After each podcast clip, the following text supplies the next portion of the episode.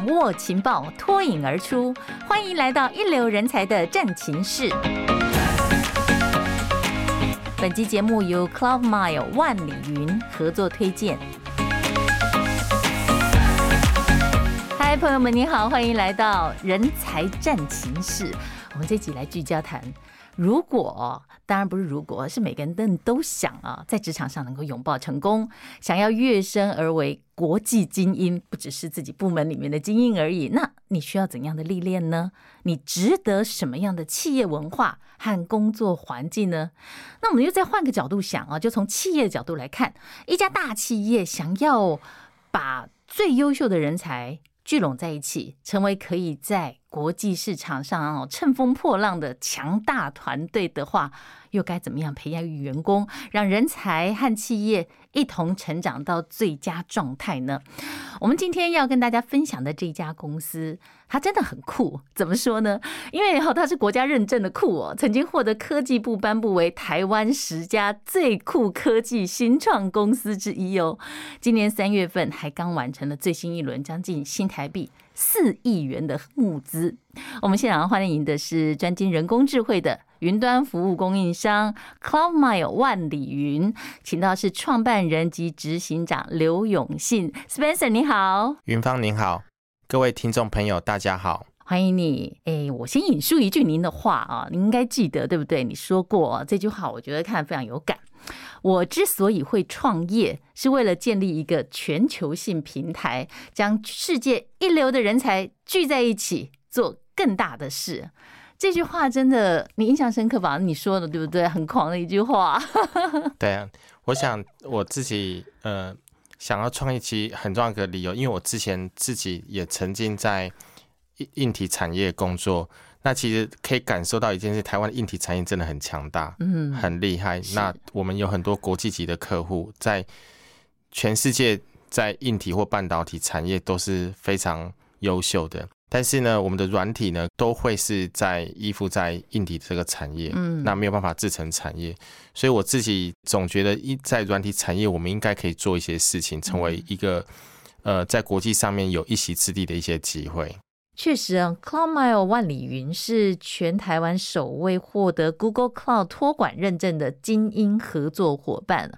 最近又因为所谓后疫情时代的新需求嘛，还有企业都争相致力说，我们来运用 AI 技术吧，我们来建置这个云端的应用吧。所以你们提供的服务就特别的对应上这个时代的脚步。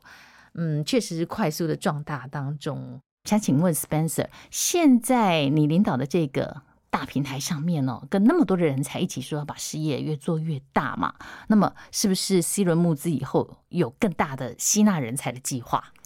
是的，我们现在在每一轮的募资，其实我们过去都是从呃生存到商业模式的确认，在 C 轮募资其实也是某种程度除了商业模式确认之外，也是。我们要如何再去扩大市场，特别是国际化的市场？所以，我们在这个现阶段，如何能够吸引更多的人才，招募更多的人才，能够加入这个舞台，然后创造这个舞台，这个是我们在现在正在进行的事情。吸纳更多人才，扩大市场，然后创造舞台。对，呃，要创造一个大的舞台哦，大到您自己的想象是什么？我们其实第一个步骤呢，是想要从。呃，不只是在台湾，然后第一我们的舞台现在的想法就是在整个亚洲市场。嗯，那亚洲市场都是我们在目前的目标，特别是在东南亚。是，嗯，之所以会选择是在东南亚的理由，是因为在我们选的产业是云端。第一个，云端有个很重要的特性，它是没有国界，嗯数据没有国界。没错。那如果我们的这个题目是希望人才有一个好的舞台，那这个云端的产业它是很显然没有国界。嗯。那接下来就看自己有没有竞争力。是。那在东南亚的整个云端或是数据的发展，其实它是快速在，它还是在快速增长。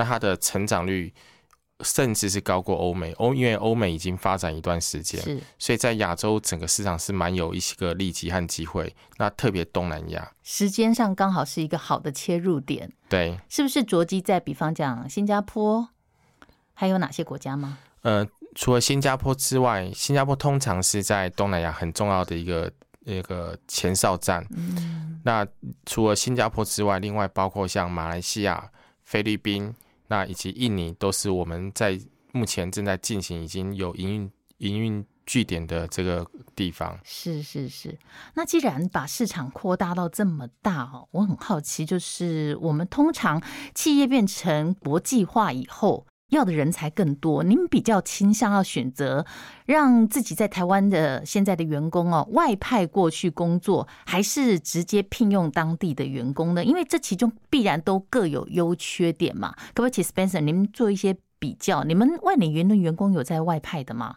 呃，我们万里云的员工有外派，嗯，那我想在一个当地市场做开发，一定要有当地的同仁，也要，对，这是必须的，是。但是有一些关键的技术或是关键的人才，是不是也可以过去透过国际化的这种合作，能够去创造这更多的机会？嗯。我想事实上也有这样子的机会。我们在进到新加坡市场的时候，是，那刚开始还没有人，我们曾经在。茶水间的时候，我跟一位同事聊到，我正在要去组队一个新加坡的团队，除了当地人之外，也希望有一些台湾的同事可以过去。是，那那位同事很有趣，在茶水间听到我这个谈话之后，立刻就自告奋勇。哦，那是我们第一个外派过去在新加坡的同事。哦，为什么呢？我觉得其实有一件事情很重要，因为外派其实会代表说你要去融入当地的文化、嗯、语言等等，你要适应。嗯、那这个过程中，你会发现一件事情很重要，是你的胆识哦。你愿不愿意过去？因为我们新创从零到一的过程中，是我们特别需要吸引人才的特质，其中一个特质是胆识。嗯，那这位同仁其实他在茶水间听到我的话之后，他立刻反应，他有意。愿去争取这个机会，我觉得他是有胆识的，嗯，真是不容易。所以你真的就让他这个梦想成真，是真的派他过去了。对啊，是我因为他是第一位我们外派的同事，那因为是第一位，我们也特别做一个鼓励，嗯，就说他过去在外派到新加坡的时候，他的租房啊等等都是我们帮他处理。对，就是想说你第一步有关房子的部分啊这些等等，当然他是。因为外派嘛，所以在也是呃领取的是新加坡的 pay 哦，但是呢，房子这件事情我们就帮他搞定。了解，对，我真的很好奇他在茶水间喝了什么，突然胆识大增呢。不过呃，对于其他的，如果在台湾工作，我们在地的同事来讲的话，啊，如果告诉他说，哎，我们现在有这样的一个机会。啊，然后外派过去哦，可能对他来讲，他个人的职业生涯也好，成长也好，会有各方面的一些增进。通常同仁们的反应是怎么样？你会怎么样来选择人才过去？这也是跟我们公司的 DNA 有关哦，就是包括我们呃，我们的 DNA 包括是你是不是一个很有韧性，嗯。就是或是你的心理素质、逆境力特别强，嗯，那也可能包括是你是不是一个谦虚的人，哦、因为谦虚的人才可以，你才会愿意分享你所学的，或者是同仁愿意接纳你也分享，嗯，那另外一个特色是呃真诚，就是因为针对事情我们是好和坏都愿意分享，那个才是解决事情的第一步，嗯，也是建立信任感的第一步。在这几个特色过程中，有一个部分就是刚才讲的的呃逆境，或者是有时候我们把它称为韧性，这一块很重要，因为我们常常会碰到很多的挫折和失败，它能不能度过，能不能 survive，能不能生存？所以在这一块，我们其实是在人才的特质中，或是公司 DNA 中，我们都蛮强调这一块。嗯，所以我们看在外派同仁的时候，不会因为文化适应不良，或者是因为当地的语言关系，哦，或者吃不惯，会对 吃不惯，或者是想家，对，就是如何建立他的第一圈的。朋友是也很重要，对呀，帮帮助他在那个第一步踩稳一些，对不对？先把那个小圈子弄好了，事情上比较好做好。但是不是哦？也有一些我们在国外设了点之后，当地所聘用的人，我们也会希望他跨国来到台湾母公司里面跟你们互动呢，有更好的学习。我想这也是我们原本的计划，是在每一季。当然，我们除了平常。我们的一些案子呢，都是互相交流交流的。比如说马来西亚、新加坡或是香港、台湾的案子，我们彼此人才都会互相交流，不只是技术、嗯、业务、行销。那原本我们也是期待说，在每一季，我们这些的同事都可以互相就是旅游、旅行、travel，但因为碰碰到疫情的关系，所以就停了下来。但事实上，现在我们在新加坡、马来西亚已经重新开始，他们已经开始，包括菲律宾，这阵子他们的那个呃商务的活动已经开始频繁起来，又渐渐开始了哈。对。我们刚才聊了人才，呃，要外派啦，或者是调动等等哦。我其实看到很多朋友在最近这一段时间，看到世界各国的局势在变，尤其在疫情之后啊，整个产业链也好啊，整个消费链也好啊，通通都是处于巨变当中。很多人就开始哦，纷纷的上各种人才网去去了解。像我自己就看到你们的那个真才资讯。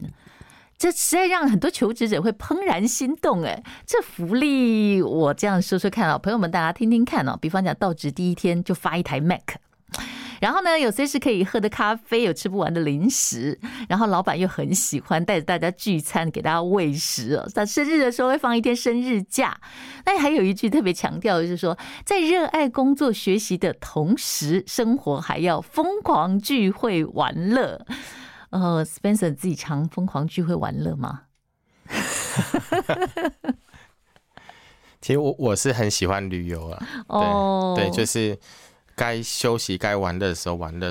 那所以我们有一句话叫 “work hard, play hard”，、嗯、是在你需要休息的时候就好好休息，oh. 但在你需要拼的时候就要拼。嗯，因为我们做的是一种呃企业端的服务，是，所以它是工作严肃，但我们希望。同仁在那个工作的环境和是舒适的，是轻松，但是做的事情是严肃的。如何去转换这个过程中很重要，所以我们在办公地点，我们是在捷运站的附近，那也包括在零食啊、饮料或是聚餐部分呢，我们就是希望能够提供同仁在不管是在小庆祝，嗯，或是。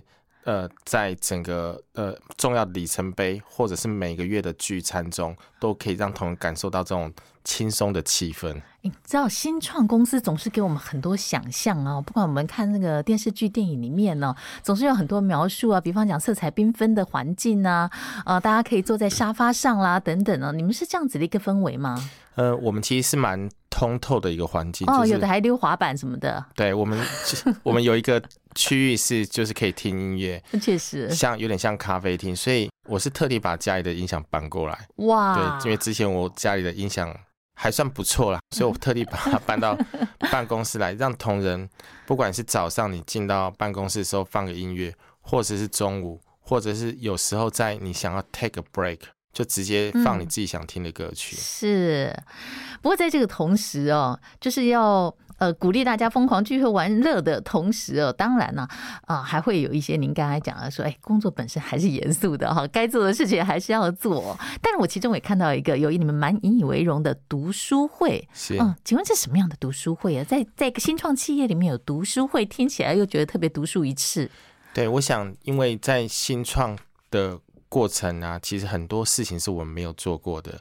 那我们之所以可以把很多事情从零到一，或者从非主流变成主流，其实过程中是很紧张、压力很大的。是。那代表说，他的技术或是知识上面的传递、学习也蛮重要。所以，我们 CloudMile 我们一个叫 C 呃 CloudMile 叫 See and Learn，就是我们在每一个月大概都会有两到四次左右。内部或外部的分享会，嗯，那现阶段我们是以技术的这个呃分享比较多，但是我们也会有些业务同仁，或是甚至是未来有规划行销或外部同仁，呃，一些专家来做分享。那我们过去在五个多月来，已经有包括了有进行内部的十七场的分享，所以我们希望同仁是来到这边是。来学习的，就是说，不仅是原本自己有的技术、嗯，知识之外，在这边也是有一个不断学习的一个历程。嗯，是员工自己分享比较多，还是说外面的专家来教授比较多？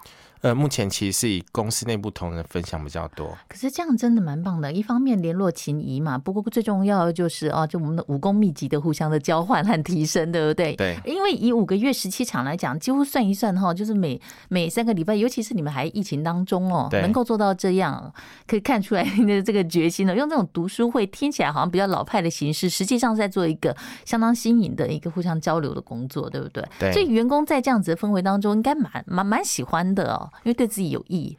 对，因为我们在这个读书会或是这种分享会，我们又是在我们的公开的空间，那同仁还会点着饮料，然后或者是带着 notebook 在旁边听。你没有办法到现场，你还可以 remote 进来去听，所以这部分我觉得对同仁彼此交流其实蛮重要。所以我我特地提到一件事情，我自己看人才是看他的学习力，就是力气的力，是。那这中间就包括谦虚，嗯，然后。真诚和胆识，所以这个是我们一个文化。我们希望，如果你觉得你很厉害，然后但是也可以谦虚一点，分享你的你所知会的知识。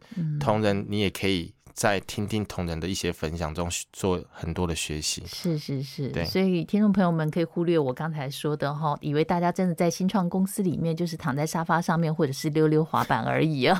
事实上呢，这个学习力啊是 Spencer 特别重视的。那讲到学习力啊，因为企业你们经过了几轮的募资，现在算是在整个国际舞台上正准备要呃发光发亮的时候，员工当然也是必须是国际一流的人才。很多我们的听众也是同样，就是希望能够呃自己越来越掌握最尖端的技术，以后也能够在世界的趋势上面呢跟着走。尤其是现在因为竞争激烈嘛，所以客户的要求也通常越来越刁钻，都要能够满足就对了啊。那 Spencer，您认为一个企业？要怎么样来培育人才会比较有效率？例如说，您刚才提到有学习力，对不对？然后就有各种课程啊，各种的分享啊，让大家一起可以去去养成呢。你比较期待就是说，我们用这种很多分享。技术或者是您刚才提到呃业务啊、行销各种这种会议的形式来学习，还是哦，如果直接有一个实战任务哦，就赋予他，你到现场去，你直接出国去，或直接到那个第一线去，去碰撞、去茁壮，哪一种最有效？您觉得适用？嗯，我觉得现在在面对国际的人才，或是我们在碰到这种呃数位经济的挑战，其实。人才的刚刚提到学习力这段非常重要之外，还有就是对于公司文化的适应，因为这是一个你对于公司在这样的环境下面对挑战的一个态度，你能不能够适应甚至接受？所以我们通常会在跟同仁提到一个很重要的文化，那这可能也是许多新创产业的文化，包括第一个是敏捷。因为我们的速度很快嘛，嗯、那所以我们要常常快速前进，那甚至是失败也要快速失败，不要很久才失败，就快速前进，快速失败，所以你会朝着目标前进。那举例来讲，我们在疫情的时候，那新加坡团队那时候做了一个很重要的决定，他们决定尝试去 pitch 公部门的案子。因为在疫情的状况下，可能是政府有一些政策上面的领导开始去 manage 这个疫情，所以我们那时候团队很快的在新加坡拿下一个很重要的公部门案子，非常敏捷，就是 发挥这个 团队敏捷的精神。是。那当然，另外一个是我们的呃文化是任性，因为我们从刚开始公司从咖啡厅起家。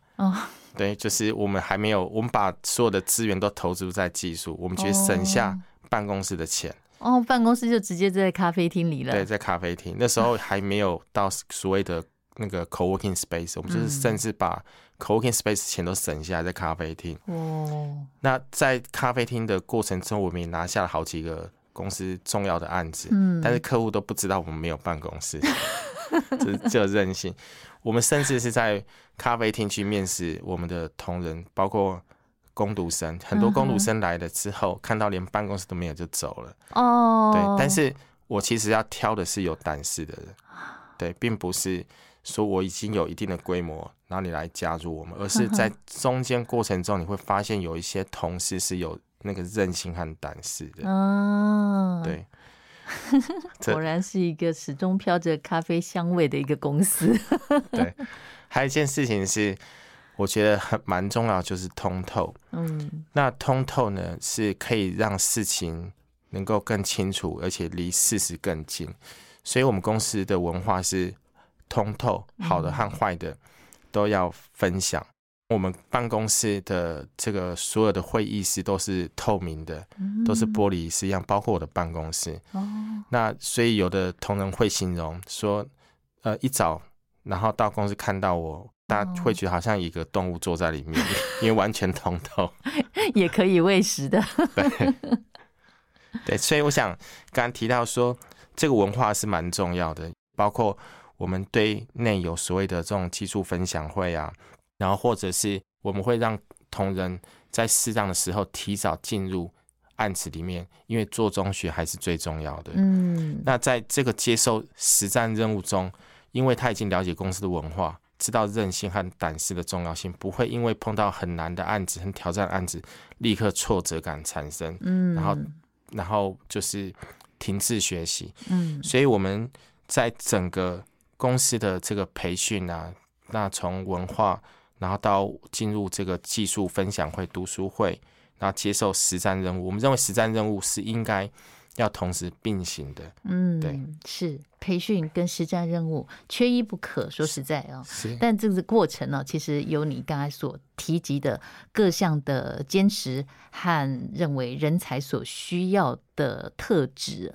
但是您刚有提到一个哦，不好意思，想请教您，您说到就算失败也要快速失败，这是什么意思？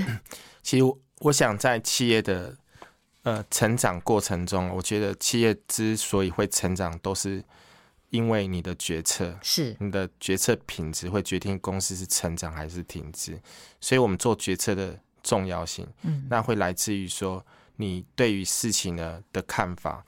当然，这看法中你必须要收集足够的资讯呢，就是 everything you necessary。但做决策就是在资讯不完整的状况下做决策，可能是百分之五十、六十的的资讯，甚至更少，你必须做这个决策。是，但企业最担心的，而且第一线作战的同仁最担心的就是，就是公司不做决策，嗯，成本最高，拖着，对啊、哦，最担心了。所以刚刚提到说，我们必须要快速前进，嗯，或者是失败也要快速，是因为必须让整个团队一直往前进。是，我们只要确保一件事情，是我们的决策品质有超过百分之九十以上是正确的，嗯、那整个团队往前推进的方向上就会是正确的。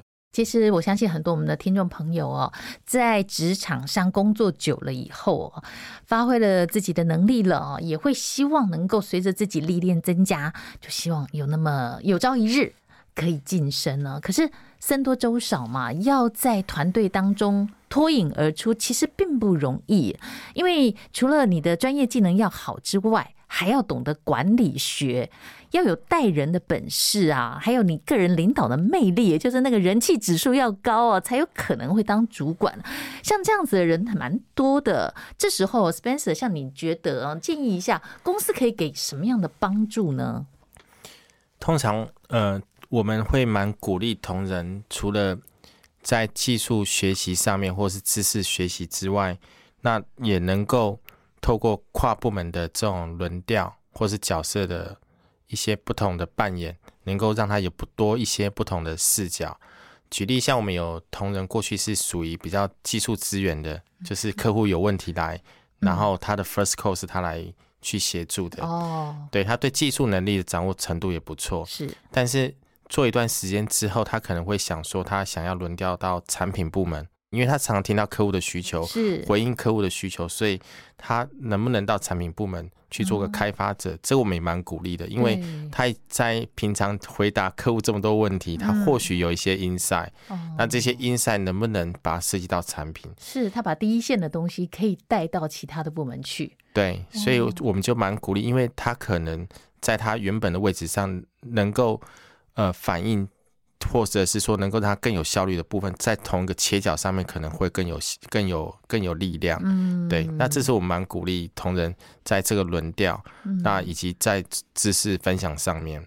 也就是说，不一定是在原地哦，工作久了以后呢，上升呃为主管，这就是你的了，这样子，对不对？对。那因为对他来讲的话，他做的还是他娴熟的事情。但如果说有个轮调的话，等于说他的舞台变更大了。对，而且他的视野也不一样。嗯，视野不一样，那对公司来讲也就不一样了哦。那有什么样比较直接的协助方式吗？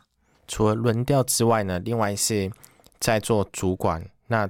做 leader，有时候我们会讲 leader，、嗯、因为它并不是一个 title，对，但它是一个影响力，是正向的影响力。如何去影响你的部署或影响的同事去完成达成公司的目标？是、嗯，所以我们蛮重视这种所谓的教练式的领导。教练式的领导，就是用 coach 的方式。第一个要让同仁很清楚知道你的目标是在哪里，然后协助同仁。可能有很多种方法，然后去达成这个目标，就是让同仁知道说 where we are 和 where we go。所以这个教练式领导能够完成重要的几个事项，包括第一个是能够让同仁知道清楚的目标，知道在哪里，努力的目标在哪里。第二个是能够让同仁团队合作。那第三个是让同仁知道一个 upside 的力量，是说我完成目标之后，我本身的能力也提升了。不管是专业技能，甚至是在心理素质，可能都会一些改变。嗯，所以我们也蛮重视对于一些干部，对于心或是储备干部在心理素质上面的一成长。嗯，是。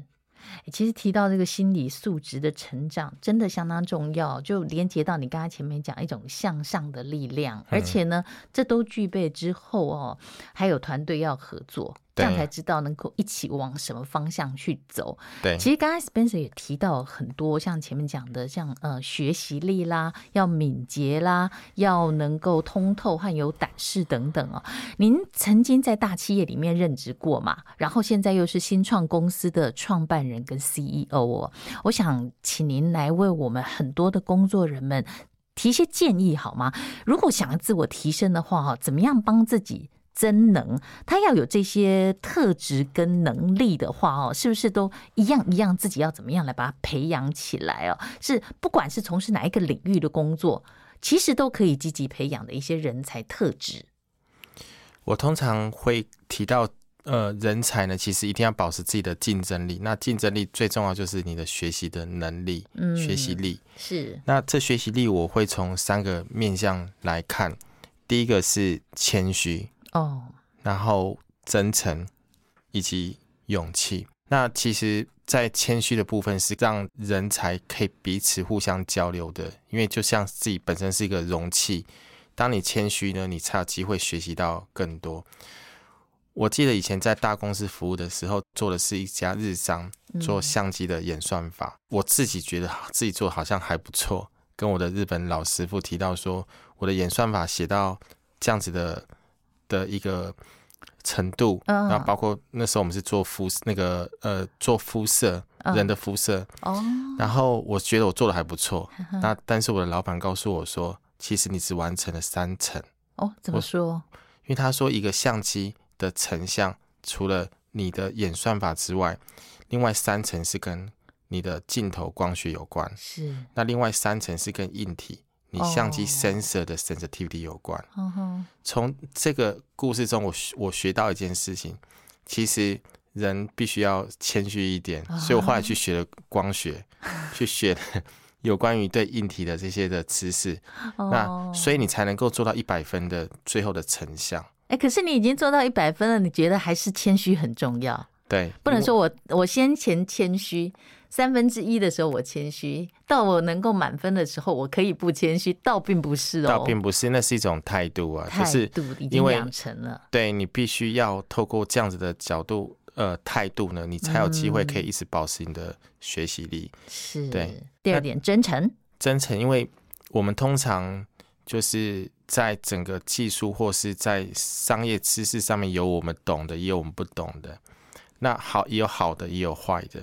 那我们应该是要保持一个很真诚，跟同事就好的坏的都分享，是这样子大家才有机会可以团结、合作，而且最重要是能够建立信任感。信任感是所有工作中很重要的一个基石。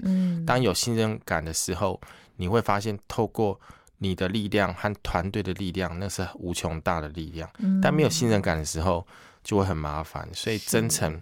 是拉近人信任感的很重要一部分。这是不是也连接到你要另外一个提的勇气？是，嗯，那在勇气的部分是，有时候我们确实是可能自己的能力是八十分，但要去挑战九十分或一百分的哦，这样艰困的挑战。是，那在这个过程中就要稍微一点勇气，要一点胆识。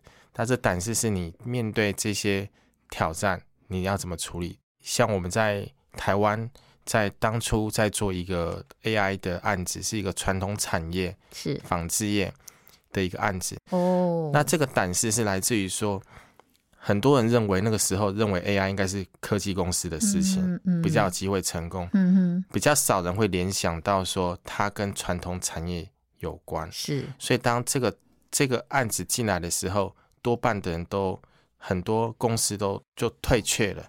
但是我们觉得说，他其实可以。你们做的时候，很多人也唱衰。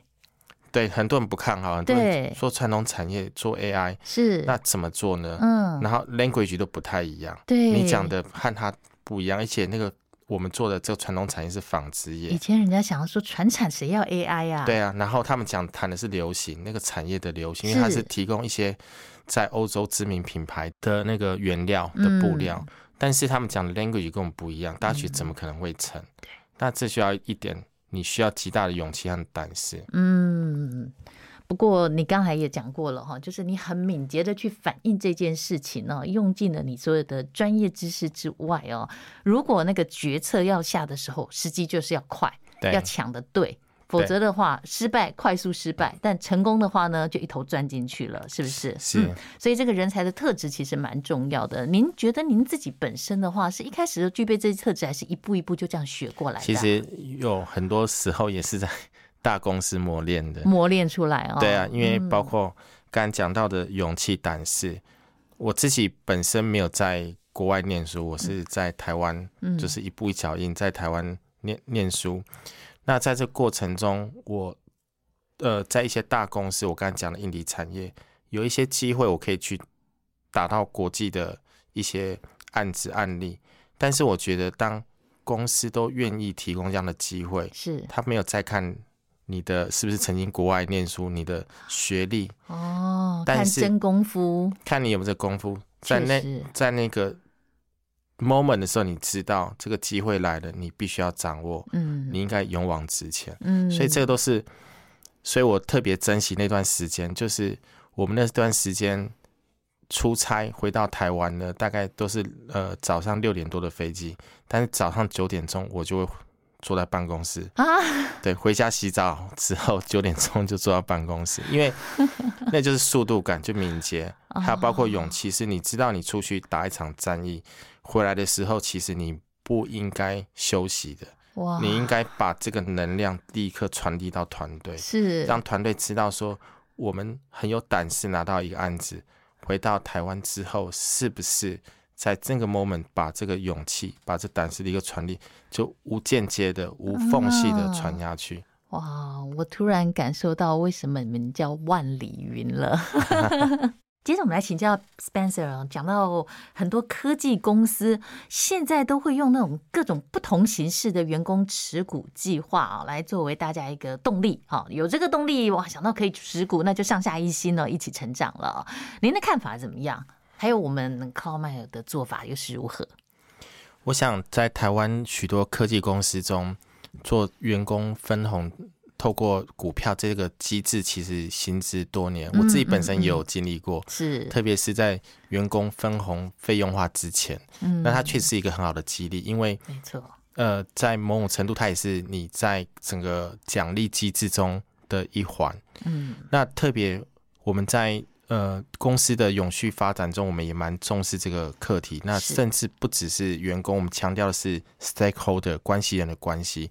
因为在 stakeholder 包括是不是客户能够满足客户的需求，然后可以让同仁成长，以及让股东能够有获利，赚达到照顾到股股东的利益。所以，我们其实在推行这整个 stakeholder 的概念中，也希望让呃优秀的员工、重要的员工能够成为公司的 shareholder，这是很重要的部分。所以，我们也因此在公司从成立的第一年的时候也，也也有这样股票分红的呃 ESOP 这样子的一个计划。但这计划其实因为是新创嘛，第一年的时候。很多同仁的期待不高，因为都觉得是可能是壁纸或什么的。但是随着公司逐渐成长，到现在呢，我想同仁是逐渐加温，能够 value，而且这个加温我们可以感受到是不管是法人的支持，或者是新进同仁对于这部分的期待，你会知道整个公司的价值基本上是往上走的。但是这个 stakeholder 的概念是让它变成在整个。这个关系人中的其中一环是，如果说原来是放在柜子里面，随便哪个抽屉放的，拜托拿出来，保险柜好好的收着。还有另外一件事，我想万里云哦，前不久还有有一个新的宣布，这个还蛮知名的，说要成立一个数位经济实验室。这对我来讲听起来是有点陌生，但是也会让人非常好奇。之所以会成立，是不是代表现在各个企业？在数位转型上面已经出现这种新的需求，而你们从其中看到了一些成长的潜力，是吗？我想说，就请 Spencer 跟我们很多上班族的朋友啦，或者是一些企业主们哦，来分享你在这一波改变中看到的一些科技生态。在疫情的影响，呃，我们可以观察到一个现象是，全世界在旅游或是商务旅行上面，呃，基本上是停滞的，或是慢下了脚步。嗯，但是数据流。并没有停止，那可能各种商务活动啊等等，会造成这个数据流反而是更加的呃越来越多，增长的是数倍，蓬勃发展。对，那有句话说是数据是新石油，其实这件事情正在发生。是，因此我们自己 CloudMile 我们在看到了这样子的趋势中，也知道一件事情，我们不断在协助企业做数位转型。那产生更多的数据过程中，其实它也间接推动了这个在产业间加速的竞争。嗯，那这个竞争甚至是跨跨产业的竞争，是就是所谓的呃未来的这个呃竞争呢，甚至是产业界限也会日益模糊。你可以帮我们举个例子吗？比如说，大家也知道，像 Apple。也会进到汽车产业，嗯，是是是，对。那像 Tesla，嗯，那有的人会说 Tesla 是一个汽车公司吗？那还是它是一个呃电力公司？嗯，那有，但是我通常会提到说 Tesla 事实上它是一个数据公司，嗯，因为 Tesla 在整个运行过程中，汽车运行过程中，它不断的收集资料，那这收集资料可以让它在未来在无人驾驶的过程中，可能可以从现在的 Level Three。然后到最后可能到 Level Five，嗯，这样子的一个过程，嗯，那是不是之后其他的车厂可以跟 Tesla 买这个模组，嗯，买无人驾驶的模组，嗯，所以可以看到一件事情，产业界限日益模糊，是汽车业可能不再是汽车业，嗯，它可能会有其他产业进来，这个是传统产业也可能会变成科技业，对对，这个就是所谓的数位经济。会让产业的界限日益模糊，嗯，所以我们特地成立了数位经济实验室，是希望在透过数位转型的过程中，不管是科技业或传统产业，能够在转型过程中善用数据。那在这个善用数据过程中，我们也看到了很多的未来发展的潜力，包括像如何透过建立这个资料的仓储，把这些资料给汇集起来，是那。以也以及做到数位治理，因为这些资料并不能够随意的被揭露的，它必须要经过一些数位治理，包括合规、是安全，还有这种隐私权的一些一些保护。那透过这样子的呃资料呢，能够去做到一些 AI 的分析，或是商业的智能，嗯，那让整个数据去赋能。我想这是我们在整个数位经济实验室里面想要。